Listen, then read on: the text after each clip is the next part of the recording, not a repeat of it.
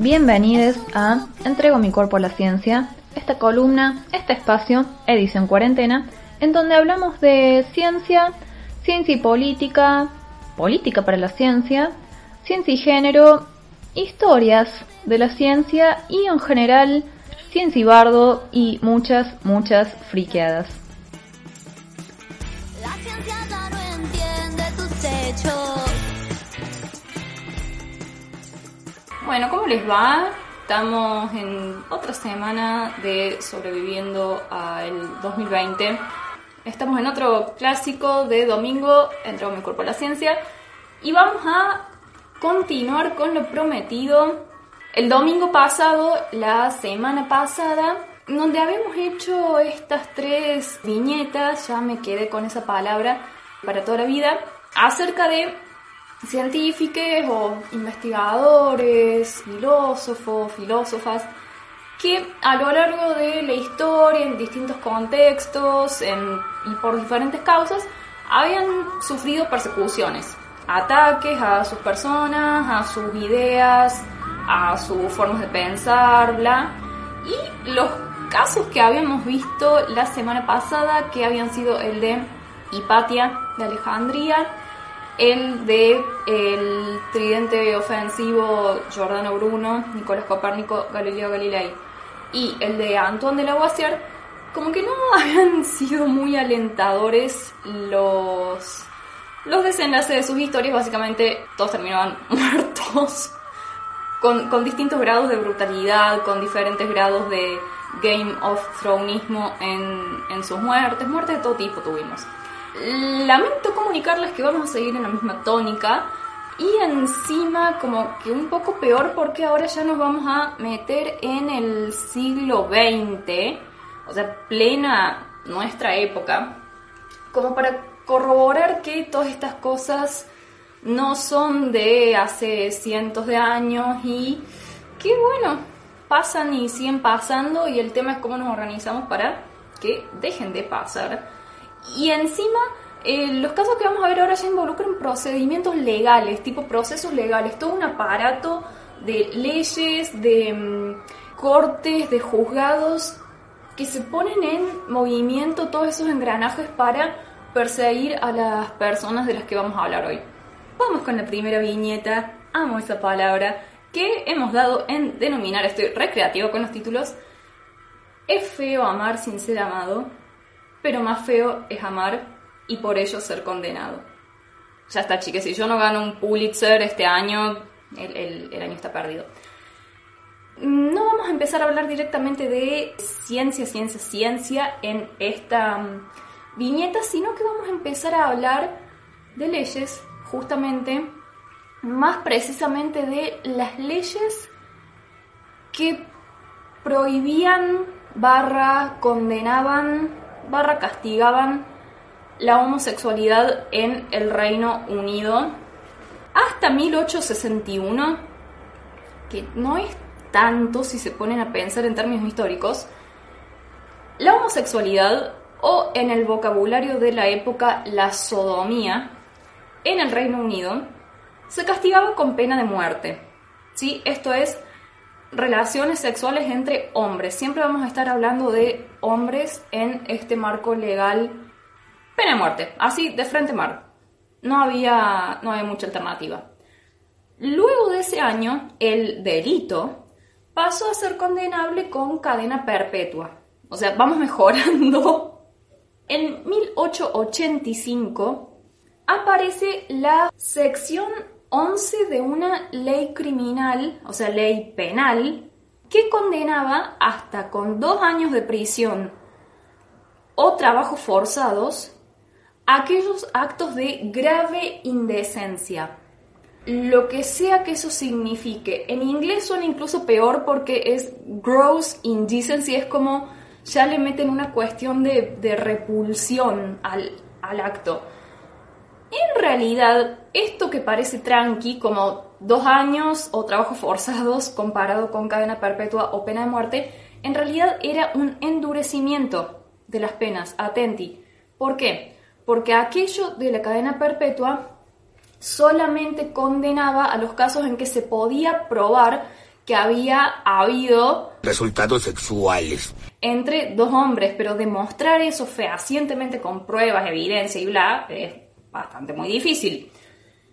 Entonces, ¿cómo hacemos para castigar todos los otros casos en los que no se puede demostrar y que definitivamente de, alguna forma hay que castigar de todas formas porque esto es indecente? Bueno, aparece esta ley que castigaba con esta, esta pena la participación o la tentativa, y acá yo hablando como abogada como si supiera, o tentativa de participación en todos aquellos actos públicos o privados, privados, o sea que si te agarraban en una relación consentida entre dos masculinos, acá hablando como policía, mayores de edad, eso era pasible de ser objeto de condena y cubría todo el amplio espectro de actos que no llegaran a resultados sexuales. Porque por la otra ley más estricta, por lo único que podían condenarte era por sodomía. Pero todo lo otro que se les puede imaginar, y se les deben estar imaginando un par de cosas chingüehuenchas, eh, podían ser condenados por esta sección 11. Precisamente por lo vago y ambiguo de esta definición de grave indecencia, es que resultaba facilísimo acusar a alguien o incluso hacer, digamos, para, que alguien quede como, como culpable de esta, esta cosa. Esta ley de 1885 recién se modificó por primera vez en 1956, o sea, estuvo 71 años en vigencia y es la misma ley que en 1895 condenó a Oscar Wilde, al autor, dramaturgo, novelista Oscar Wilde, a dos años de prisión y trabajos forzados. Entonces, tenemos este marco legal tan hermoso y diverso y tolerante en mente y vamos a situarnos en la post-Segunda Guerra Mundial. ¿sí? Después de la Segunda Guerra Mundial seguimos teniendo leyes eh, en vigencia del siglo XIX, pero bueno, eso no importa. Estamos en 1951-1952, en Manchester, Inglaterra. Mucho antes de los hermanos Gallagher, el Britpop, la, la movida del Manchester. La Universidad de Manchester era el lugar donde después de la Segunda Guerra Mundial se encontraba trabajando el matemático, criptógrafo, lógico, informático, computólogo y genio total de Alan Turing. ¿sí? Él era un graduado de la Universidad de Cambridge que se había, entre comillas, hecho famoso por su participación en los grupos secretos británicos durante la Segunda Guerra Mundial que se dedicaban a romper o descifrar los códigos secretos de los nazis, de las potencias del eje, y bueno, de descifrar información sensible, tanto de lugares y fechas de ataques, desembarcos, capacidades militares, la. Todo su trabajo es fascinante, pero el Turing más interesante es el de después de la guerra, cuando ya era héroe nacional, cuando ya se le había atribuido la orden del Imperio Británico, cuando ya tenía muchos reconocimientos pero acá, después de la urgencia de la guerra, él se empieza a trabajar con las computadoras o con lo que eran las computadoras en aquel momento. Empieza a plantear la posibilidad teórica de que una computadora, una máquina analítica, automática, pudiera imitar a un ser humano a tal punto que otro ser humano no pudiera distinguirlas. es el genio que vio la inteligencia artificial antes de que nadie lo concibiera. Para hablar de su trabajo necesitaríamos un capítulo entero, hoy lo vamos a reducir a una de nuestras viñetas y va a ser para que nos indignemos juntos. Turing, para este momento, estaba en una relación oculta, clandestina, con un tal Arnold Murray, 20 años menor que él, ¿sí? Murray tenía 19, Turing tenía 20 años más o sea, bastante escandaloso. Y en un episodio confuso, en enero de 1952, entran a robar a la casa de Turing, lo cual aparentemente podría haber sido arreglado por Murray o como que Murray, digamos el chongo, tenía algo ahí con los asaltantes.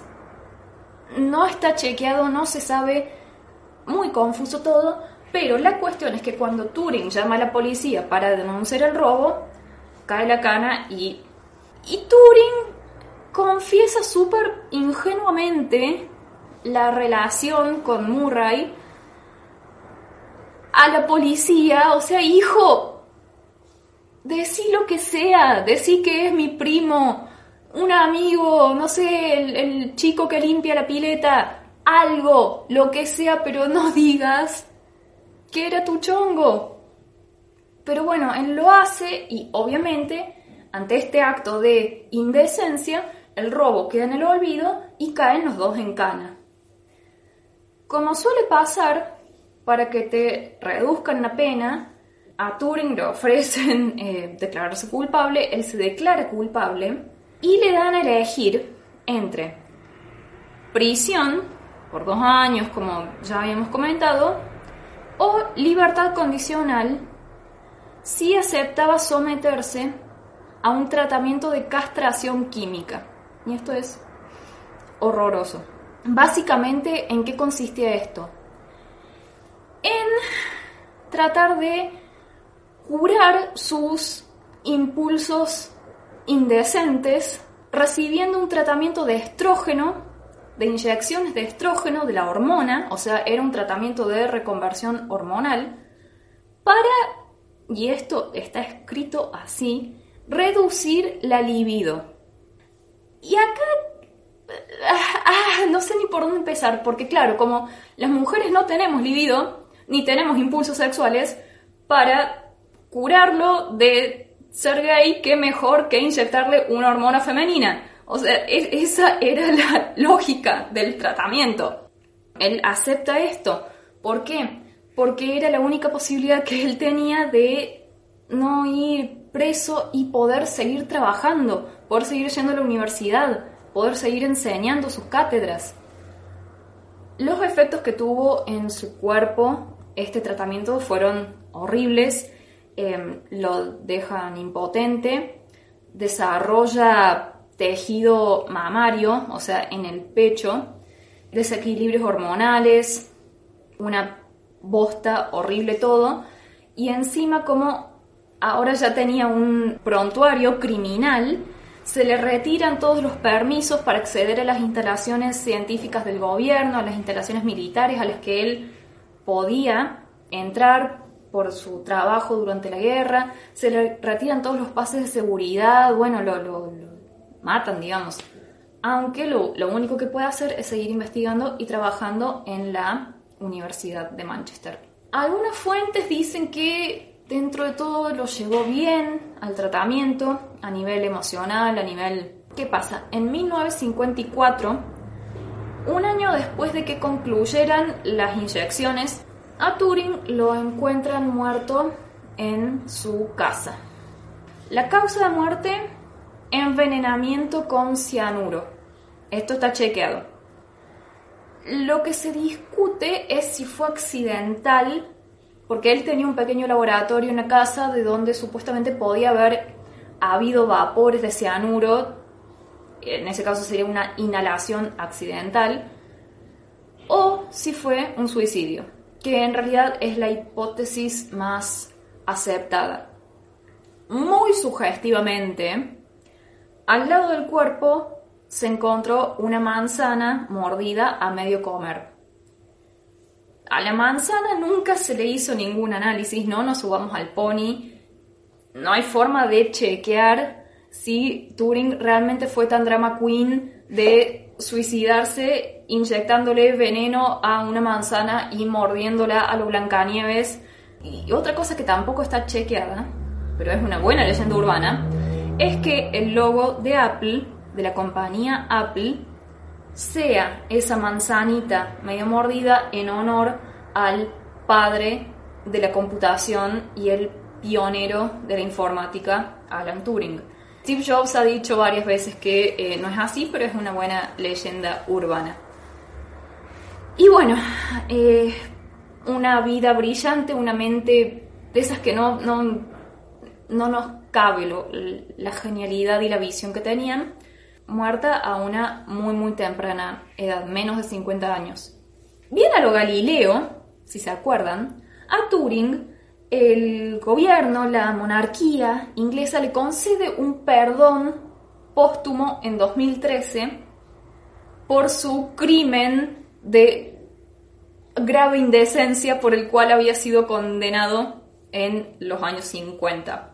Y en Escocia, en 2018, pasan una ley que se conoce como la ley de Turing, que les da eh, automáticamente un perdón, una amnistía o como quieran decirle, a los hombres condenados por actividades homosexuales cuando esto era ilegal, era un delito.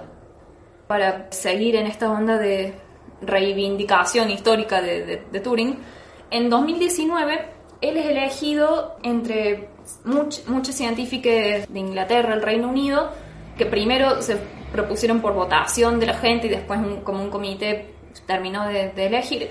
Fue elegido Turing para estar en el billete nuevo de 50 libras esterlinas, que es como una cantidad de dinero alucinante para estar en un solo billete. No lo convirtamos al peso porque vamos a llorar. Que va a entrar en circulación en 2021. Y la frase que acompaña su rostro en el, en el billete, o sea, el diseño ya, ya está hecho de- del billete, es buenísima porque dice, refiriéndose a las computadoras, a la informática, a la inteligencia artificial, la frase dice, esto es solo la previa de lo que se viene y solo la sombra de lo que será. La vio, la vio antes que cualquiera. Y eso es la, la historia de Alan Turing, uno de los genios más influyentes del siglo XX, una de las razones por las que yo puedo estar hablándoles a través de este dispositivo que no es un teléfono. Dejemos de pensar que nuestros smartphones son teléfonos, son computadoras. Entonces gracias Alan por tanto y también perdón por tanto. Viñeta número uno. Pero en esta que sigue vamos a seguir en la onda de la informática y eh, también de los procesos legales injustos. Y esta viñeta la hemos dado en denominar bandides rurales. Aunque más que rurales deberíamos decir virtuales.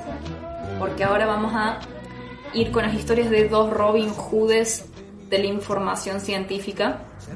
Nos vamos a enfocar en esto pero vamos a también usar esta- estas viñetas para pensar el modo en que es tratada la información, en que son tratados los datos hoy en día, básicamente como un derecho o como una mercancía.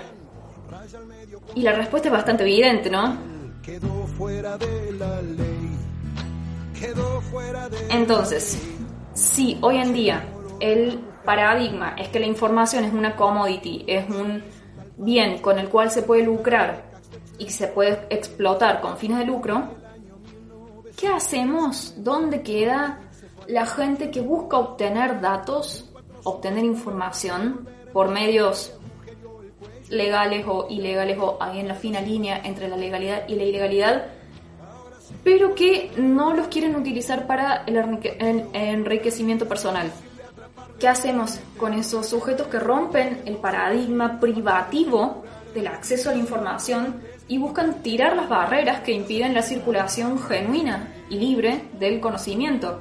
Si en el paradigma, digamos, en, el modelo de empresas, de negocios, en el sistema, que está todo el maldito sistema, eh, sistema está mal, la única opción sería utilizar eso para el lucro. ¿Qué hacemos con la gente que no lo quiere utilizar, utilizar para el lucro? Se nos rompe la Matrix. Parece que la forma que tenemos de tratarlos es de piratas. Y estos dos casos que vamos a comentar ahora son muy actuales y se relacionan directamente con el modelo comercial y editorial con el que se maneja gran parte de la ciencia. Y para esto los voy a mandar a que estudien. Ah, los mando a estudiar. No, tenemos otro capítulo que se llama eso que llamamos peer review, es trabajo no remunerado, donde hablamos justamente de esto, de las publicaciones científicas con más detalle. Pero acá vamos a hacer un, un recordemos así nomás Básicamente, entre la comunidad científica nadie duda de que los resultados de investigación y las conclusiones científicas tienen que ser compartidas. ¿sí? La ciencia que no se comunica no existe. Es la versión científica, digamos, de fotos o no pasó. Y también el desempeño profesional, digamos, tus evaluaciones como científico, van a depender de cuánto publiques, ¿sí? de, de cuántos trabajos vos pongas a disposición de la comunidad científica de pares. Y el principal medio de comunicación es el famoso paper, el artículo de investigación publicado en el famoso journal o revista científica especializada. El problema es que estas revistas especializadas y que algunas llevan mucho prestigio lograr publicar en ellas, hoy en día son editadas por editoriales que son parte de empresas. Por ejemplo, como quien dijera Alfaguara, así como en la ficción, digamos, en, o no ficción, en, los libros tenemos estas editoriales, siglo XXI, las, las, que ustedes quieran decir. En ciencias tenemos a editoriales como Elsevier, Sage, un montón, y no tan montón, ¿sí? Hay como solamente cinco grupos editoriales que controlan la gran mayoría del mercado de las publicaciones científicas. Y la verdad es que es un negocio. ¿Por qué? Porque vos tenés un grupo de científicos financiados por el Estado, por el gobierno del país, por las universidades del país, que les pagan el sueldo y el subsidio de investigación para que después ellos publiquen su trabajo y si lo publican en una de estas revistas publicadas por empresas privativas, cerradas, propietarias, bla, después el país o la universidad entonces, en definitiva, el país va a tener que pagarle a la empresa para que le dé acceso al artículo publicado. Entonces, vos estás pagando dos veces por el trabajo que, que tus científicos generaron. No cierra por ningún lado. Pero, cada tanto, alguien pone el dedo en la llaga y les mueve un poco el piso a estas mega empresas editoriales. Y una persona así fue Aaron Swartz. Swartz era un programador y activista y autodefinido hacker, brillante, brillante niño genio de las computadoras, referente en las comunidades de software libre, referente también en el movimiento del acceso abierto a la información. Y el Guaso Posta era un crack, pero así zarpado.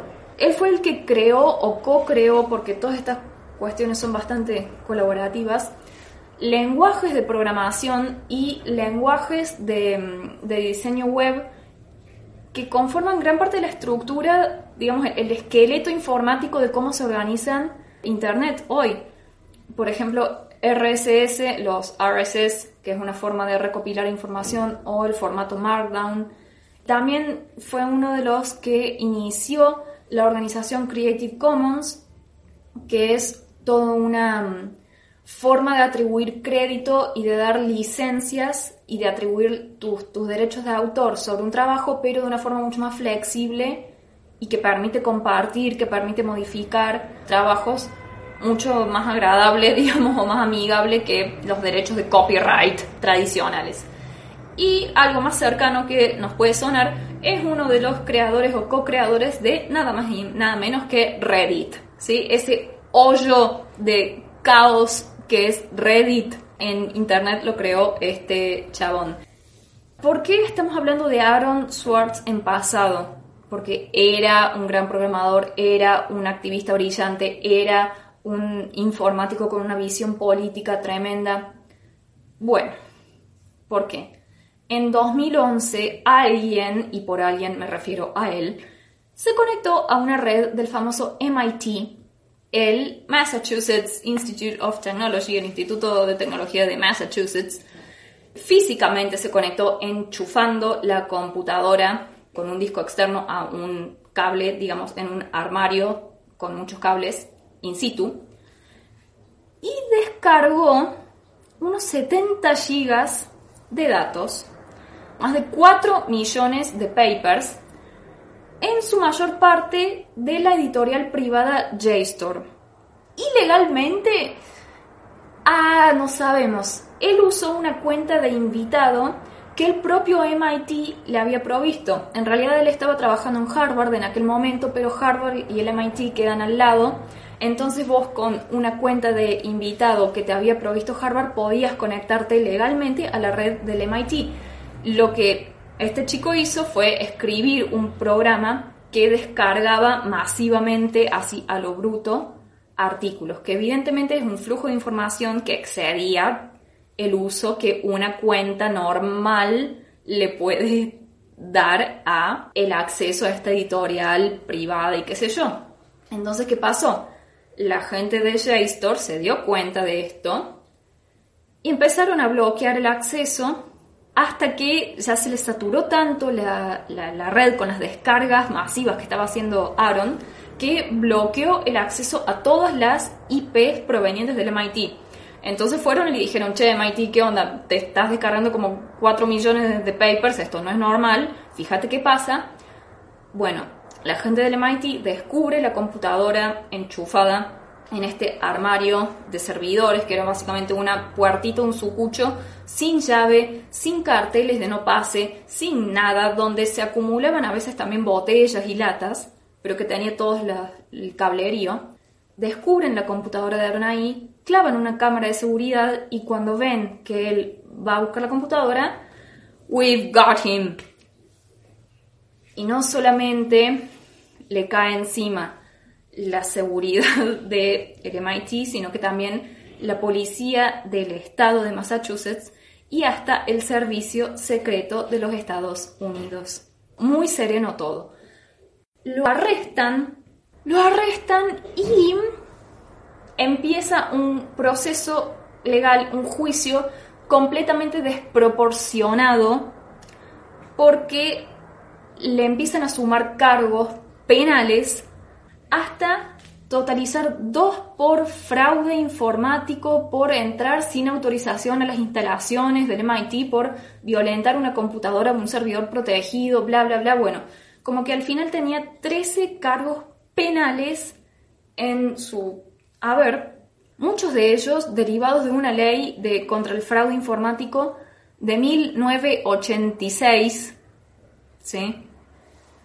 En total se enfrentaba a una pena máxima de un millón de dólares de multa y unos 35 años de cárcel por descargar información de un servidor. Está bien que había descargado 4 millones de papers, pero no hay ninguna proporción entre lo que él había hecho y la pena y la dureza con que todo el maldito sistema legal estadounidense le fue encima como tiburones. A él se le ofrecen un, trato, el famoso deal, de seis meses de cárcel si se declaraba culpable, cosa que no hizo.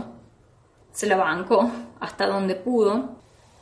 Finalmente, en 2013, estamos hablando de un proceso de dos años, Swartz, a los 26 años, aparece muerto en su departamento en Brooklyn, colgado. 26 años, una de las mentes más creativas, más innovadoras y más brillantes en esto de unir habilidad técnica con visión política y visión de acceso al conocimiento y, restricto para, para todos. Y en esta línea, así como, bueno, Aaron terminó siendo un mártir del acceso libre al conocimiento, muchos continúan trabajando en, esto y hoy en día no sé si hay alguien en la academia o en la ciencia que conciba trabajar sin Sci-Hub. El famoso Sci-Hub es un portal de internet que también funciona desde el 2011, es como que tomó la antorcha. Ofrece online y gratis acceso a se estima más del 80% de todas las publicaciones científicas globales que de otra forma habría que pagar para acceder. Más de 83 millones de artículos, o sea, una guasada. Y las bases ideológicas de Sci-Hub son los mismos valores que sostenía Aaron Swartz, que sostiene todo este movimiento, que es catalogado de pirata por las leyes restrictivas de copyright y de propiedad intelectual ¿sí? ¿Qué, fomentan? Conocimiento para todos, no a las leyes de propiedad intelectual restrictivas y a favor del acceso abierto. La fundadora de Sci-Hub es una, en su momento cuando lo crea, era una estudiante de Kazajistán, vayamos a buscar Kazajistán en el mapa, autoproclamada y autopercibida hacker, y esto me, me encanta porque desde afuera la palabra hacker se usa como peyorativamente, se usa así como un insulto, pero de- dentro de, la, comunidad no cualquiera puede ser un hacker, es algo que hay que ganarse, que hay que y que se lleva con orgullo esa, esa palabra. Bueno, nuestra santa patrona del acceso al conocimiento compartido, Alexandra Elbakian. La amamos.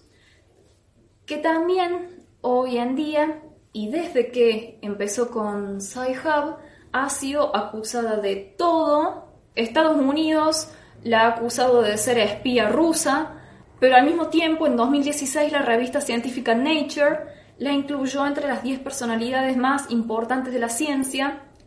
El mismo año, valga decir, en que nuestra propia Gabriela González, física, fue incluida en ese mismo listado de 10 personas más influyentes de la ciencia. Alexandra vive sin revelar su ubicación, escondida. ¿Por qué?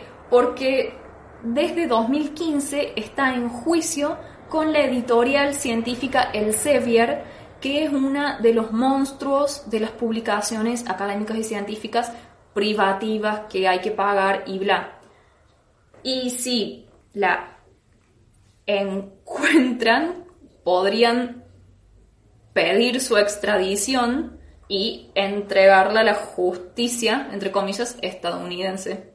Alexandra, te amamos. Si te tocan, vamos a saltar todos y no vamos a permitir que haya otro, que te termines convirtiendo en una mártir como fue el caso de, de Aaron Swartz.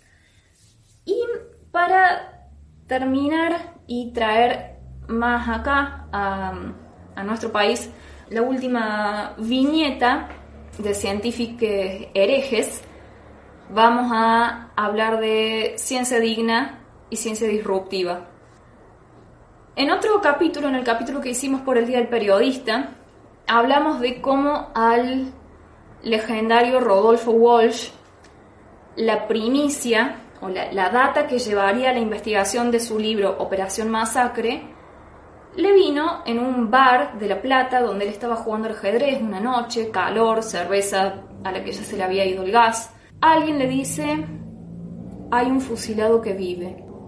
Y yo creo que a partir de eso, todo periodista argentino sueña con tener su fusilado que vive. Su momento de decir, tengo algo picante entre manos. Imagino que algo así debe haber sentido, le debe haber pasado al periodista Darío Aranda de Página 12 cuando un día de 2009 una voz al otro lado del teléfono le dice, buenos días, mi nombre es Andrés Carrasco, soy investigador del CONICET y estudié el impacto del glifosato en embriones. Quisiera que vea el trabajo. Bueno, Andrés Carrasco, egresado de la Facultad de Medicina de la Universidad de Buenos Aires, especializado en biología molecular, biología del desarrollo embrionario, es decir, los, embriones, los fetos, las formaciones, la división celular, cómo un conjunto de células pasa a ser un ser hecho y derecho. Fue profesor en tres cátedras de la UBA al inicio de su carrera y luego comienza un poco la existencia trotamundos que en algún momento el sistema científico te ofrece y por otro lado también te exige en cierta medida. Durante los años 80, Carrasco se va a Suiza, a la Universidad de Basilea, para después pasar por las universidades de Indiana y de Texas en Estados Unidos, o sea, un tipo de primera línea mundial. A principios de los 90 vuelve a Argentina y se incorpora al CONICET. O sea, en plena época de científicos lavando los platos o siendo mandados a lavar los platos por el gobierno, el chabón vuelve y se instala, se radica acá en el país y ingresa al CONICET. Llega a ser jefe del laboratorio de embriología de la UBA, investigador principal y presidente, presidente del CONICET entre 2000 y 2001. También fue subsecretario de Ciencia y Técnica en el Ministerio de Defensa Nacional en 2009. Hasta acá, una carrera científica brillante, impoluta, impecable, publicaciones en todas las revistas más importantes, formación de becarios, grupos de investigación, colaboraciones internacionales, todo convencional, todo lo que se espera de una carrera científica exitosa. Hasta que un día, un día, movido y conmovido en sus propias palabras por el trabajo y la lucha que venían dando las madres de Barrio Ituzaingó, acá nomás en Córdoba. Tenemos presencia internacional en la audiencia, así que vamos a dar un pequeño contexto. Barrio Ituzaingó es una zona de las afueras de la ciudad de Córdoba que es emblema en la resistencia al uso de agrotóxicos en los cultivos, precisamente por ser una zona afectadísima por las fumigaciones. Carrasco se pone a investigar sobre los efectos del famosísimo glifosato en embriones de anfibios, sapos, ranas. ¿Y por qué ranas? Porque en biología las ranas son vertebrados que tienen un desarrollo embrionario, o sea, sus embriones cuando son muy chiquititos, cuando son mm, células. Los embriones de anfibios tienen una regulación genética y un desarrollo muy similar o que se puede asimilar al de otros vertebrados como los humanos, por ejemplo. Y además, ambientalmente, son de los primeros seres, son de los más sensibles en manifestar afectaciones en los cambios del ecosistema. Por eso se dice que ambientalmente son como los canarios de la mina, las, las ranas y los anfibios. Carrasco que hace investiga cómo afectaba la, exposición al glifosato a los embriones de ranas.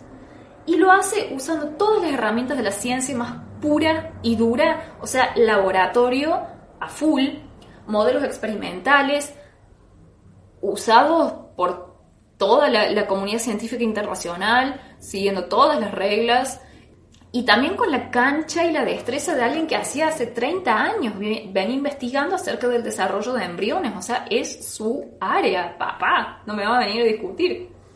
¿Y qué pasa? Sus resultados confirman lo que ya habían observado investigadores franceses. O sea que ni siquiera estaba diciendo algo totalmente desconocido.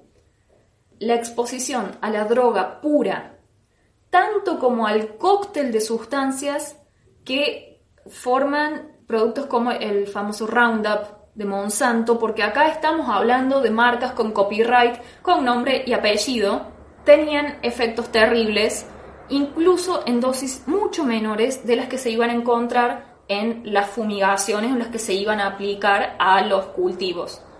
¿Y de qué, de qué malformación estamos hablando? Disminución del tamaño del cráneo, pérdida de células neuronales, problemas en la formación del cerebro, malformaciones de, intestino, cardíacas, alteración en la formación de los cartílagos y en los huesos del cuerpo, pero sobre todo del cráneo, y lo más preocupante, efectos teratogénicos. ¿Esto qué es? Génesis de tumores, formación de tumores. O sea, el Roundup es más venenoso que jarra loca los jueves al costo en la OSA. Bueno, no, se, me cayó el DNI. Y eso es chiste interno para la audiencia cordobesa de cierta edad. Ahora, acá es donde Carrasco se pone en el papel del informante y el periodista Darío Aranda se convierte en Rodolfo Walsh por un rato. Porque en vez de publicar este trabajo en una revista internacional eh, revisada por pares, bla, proceso aburridísimo y que lleva mucho tiempo, un año tranquilamente, Carrasco siente la urgencia y la obligación moral de hacer algo con esto que tenía en las manos. Y acá lo cito, no existe razón de Estado ni intereses económicos de las corporaciones que justifiquen el silencio cuando se trata de la salud pública.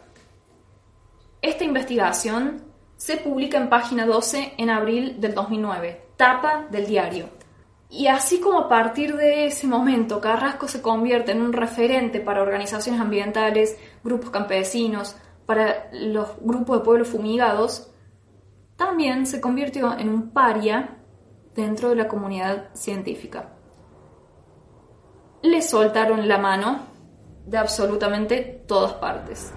No solo sale a cuestionar sus métodos y resultados, algunos incluso cuestionaban que sus investigaciones hubieran existido, le cuestionaban que no le había publicado por los canales científicos apropiados, legítimos. El CONICET, cuando él pide la promoción de investigador principal a investigador superior, que es la máxima categoría a la que podés estar, le niegan esa promoción con una junta evaluadora muy floja de papeles y por supuesto las empresas se le vienen encima. Y así como las tabacaleras en los años 50 producían sus propias ciencias, sus propios informes que demostraban que no había conexión entre fumar y el cáncer de pulmón, Monsanto pone a sus propios científicos a hacer investigaciones que demostraban que el glifosato era inocuo.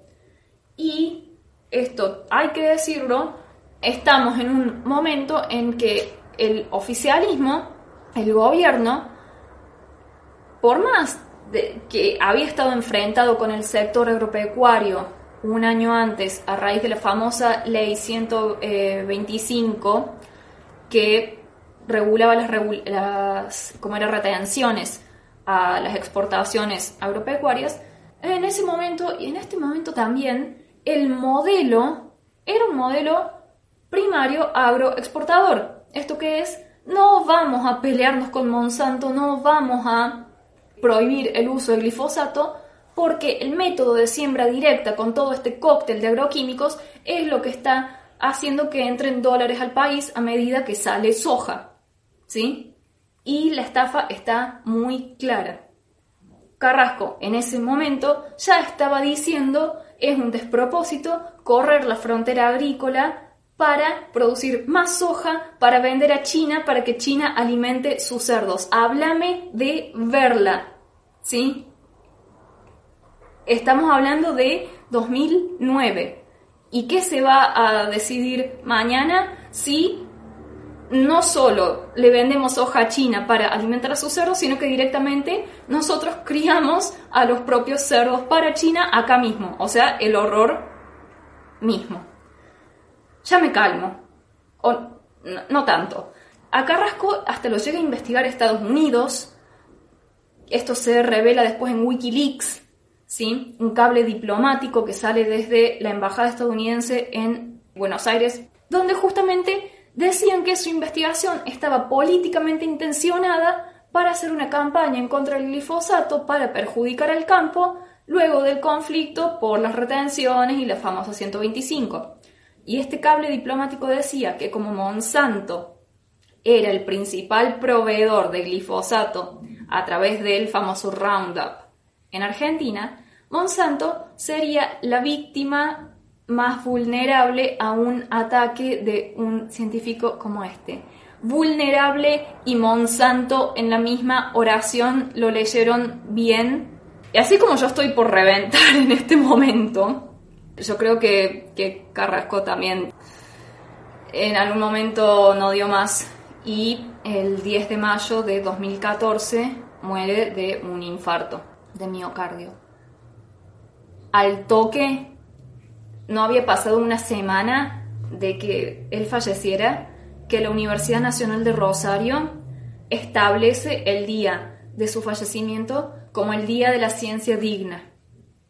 Si toda ciencia es política, desde el punto en que o se pone al servicio de los intereses de las grandes corporaciones o se pone al servicio de la gente que va a sufrir todos los perjuicios de esas grandes corporaciones y no se va a quedar con ninguno de los beneficios. Y la dignidad del científico está en esa elección. Países como Estados Unidos o Europa o incluso China, son países que pueden darse el lujo de trasladar sus costos ambientales a países, comillas, menos desarrollados o periféricos como nosotros. Entonces, bueno, ¿cuánta fuerza podemos hacerle?